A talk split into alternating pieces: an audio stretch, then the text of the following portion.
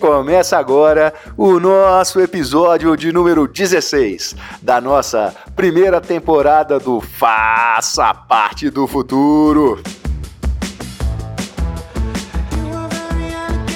Nós estamos de volta depois de um breve período de descanso para recarregar as baterias. E hoje, motivados por uma sensação, por uma esperança de retomada do Brasil e do mundo a gente vai falar sobre o dilema entre o empreendedorismo e o intraempreendedorismo. Muita gente fica na dúvida em qual caminho seguir, em se jogar no mundo de quem quer e quem gosta de empreender ou continuar empregado. A notícia boa que eu quero dar aqui hoje é que dá para empreender de verdade dentro das empresas, sem optar diretamente por criar o seu negócio. Já tem muita gente hackeando as empresas e inventando um negócio novo. Mas antes de falarmos propriamente disso, eu acho melhor a gente começar, como diz um amigo meu, do começo.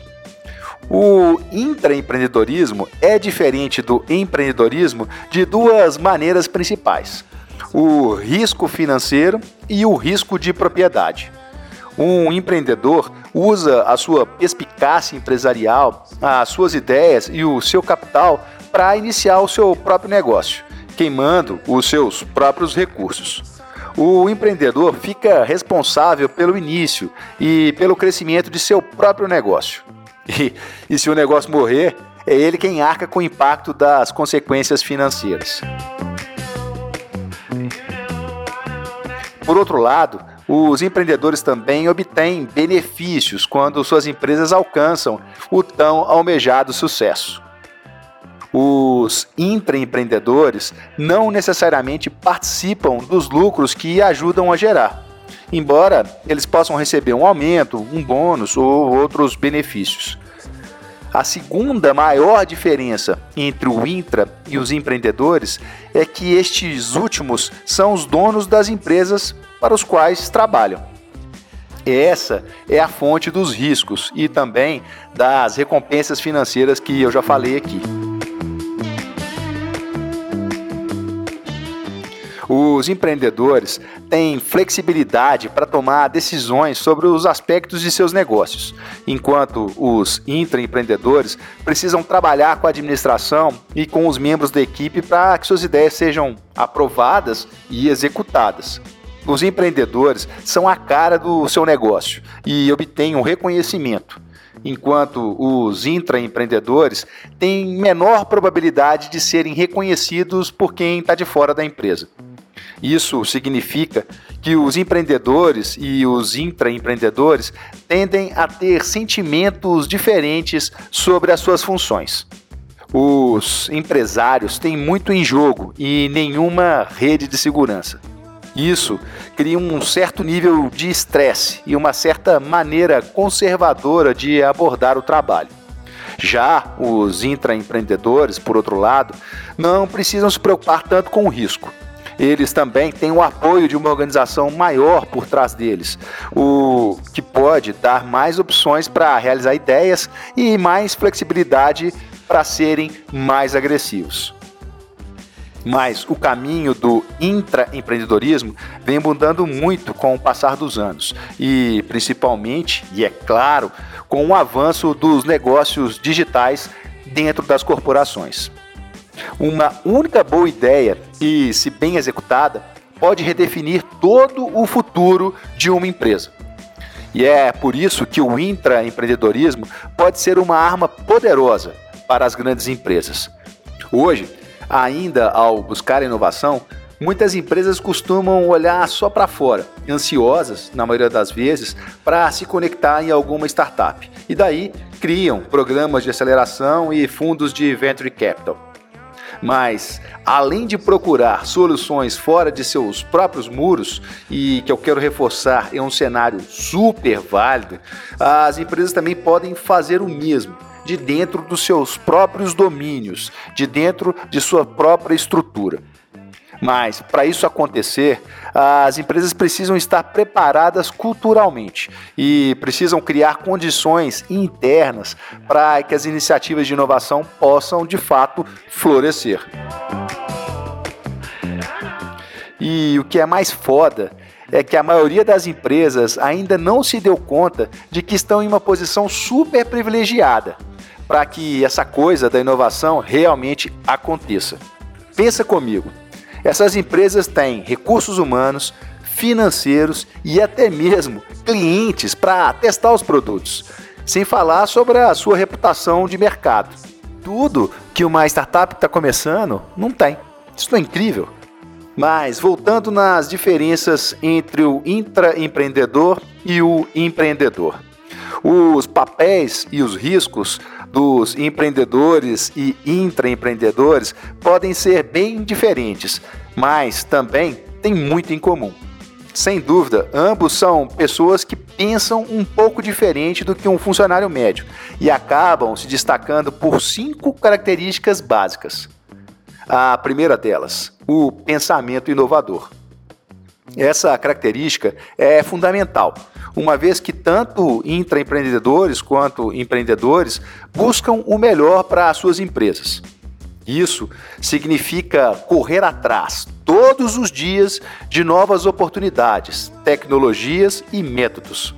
Eles estão sempre em busca de maneiras de crescer e de se manter à frente das novas tendências.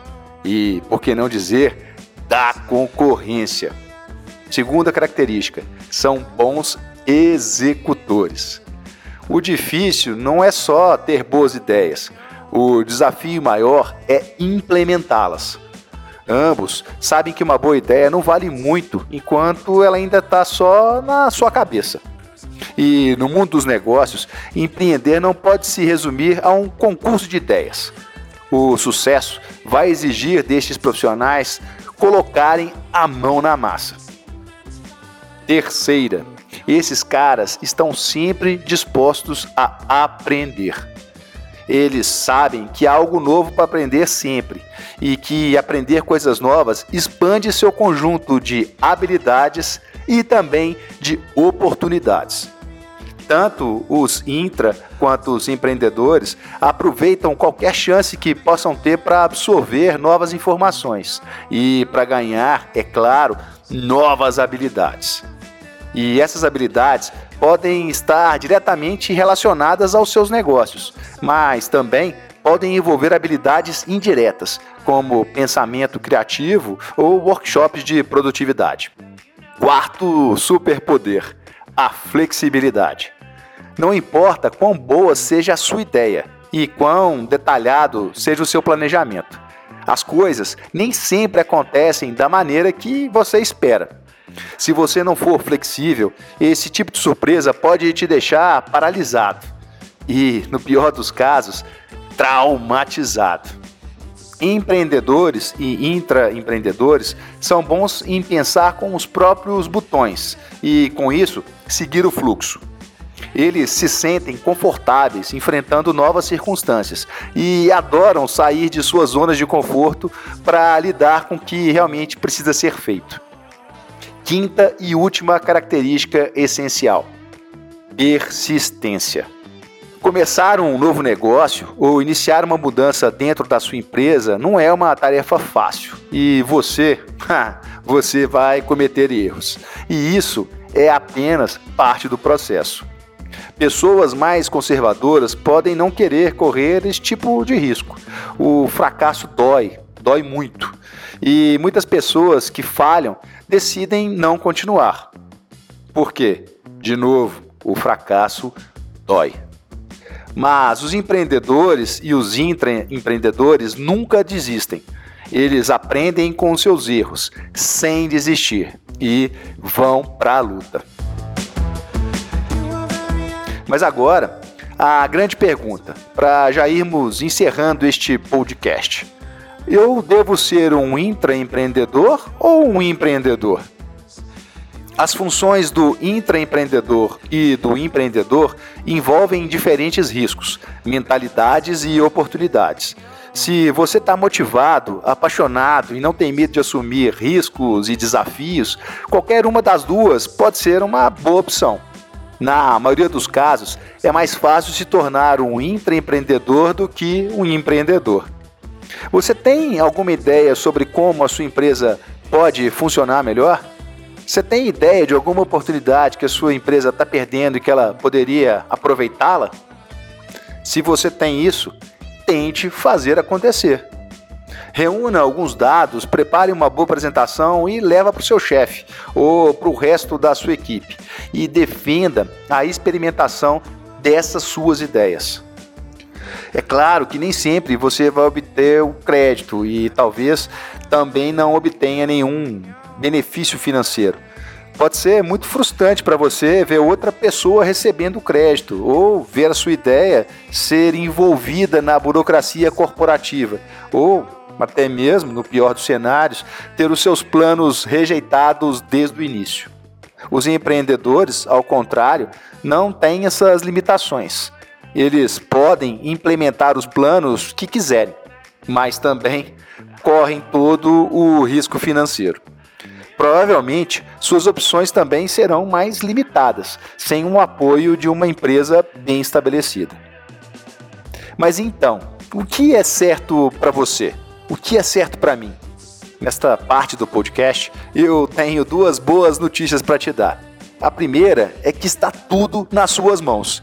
Se você estiver motivado e pronto para começar, há muitas oportunidades, tanto no intraempreendedorismo quanto no empreendedorismo.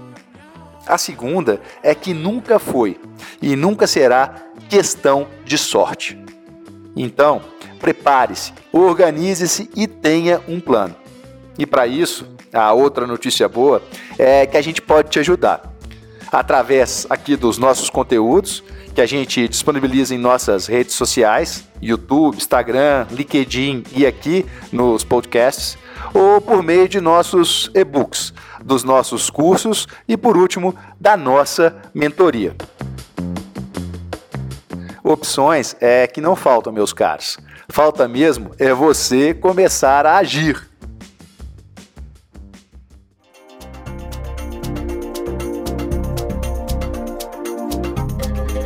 E para fechar, música. Sting, Desert Rose.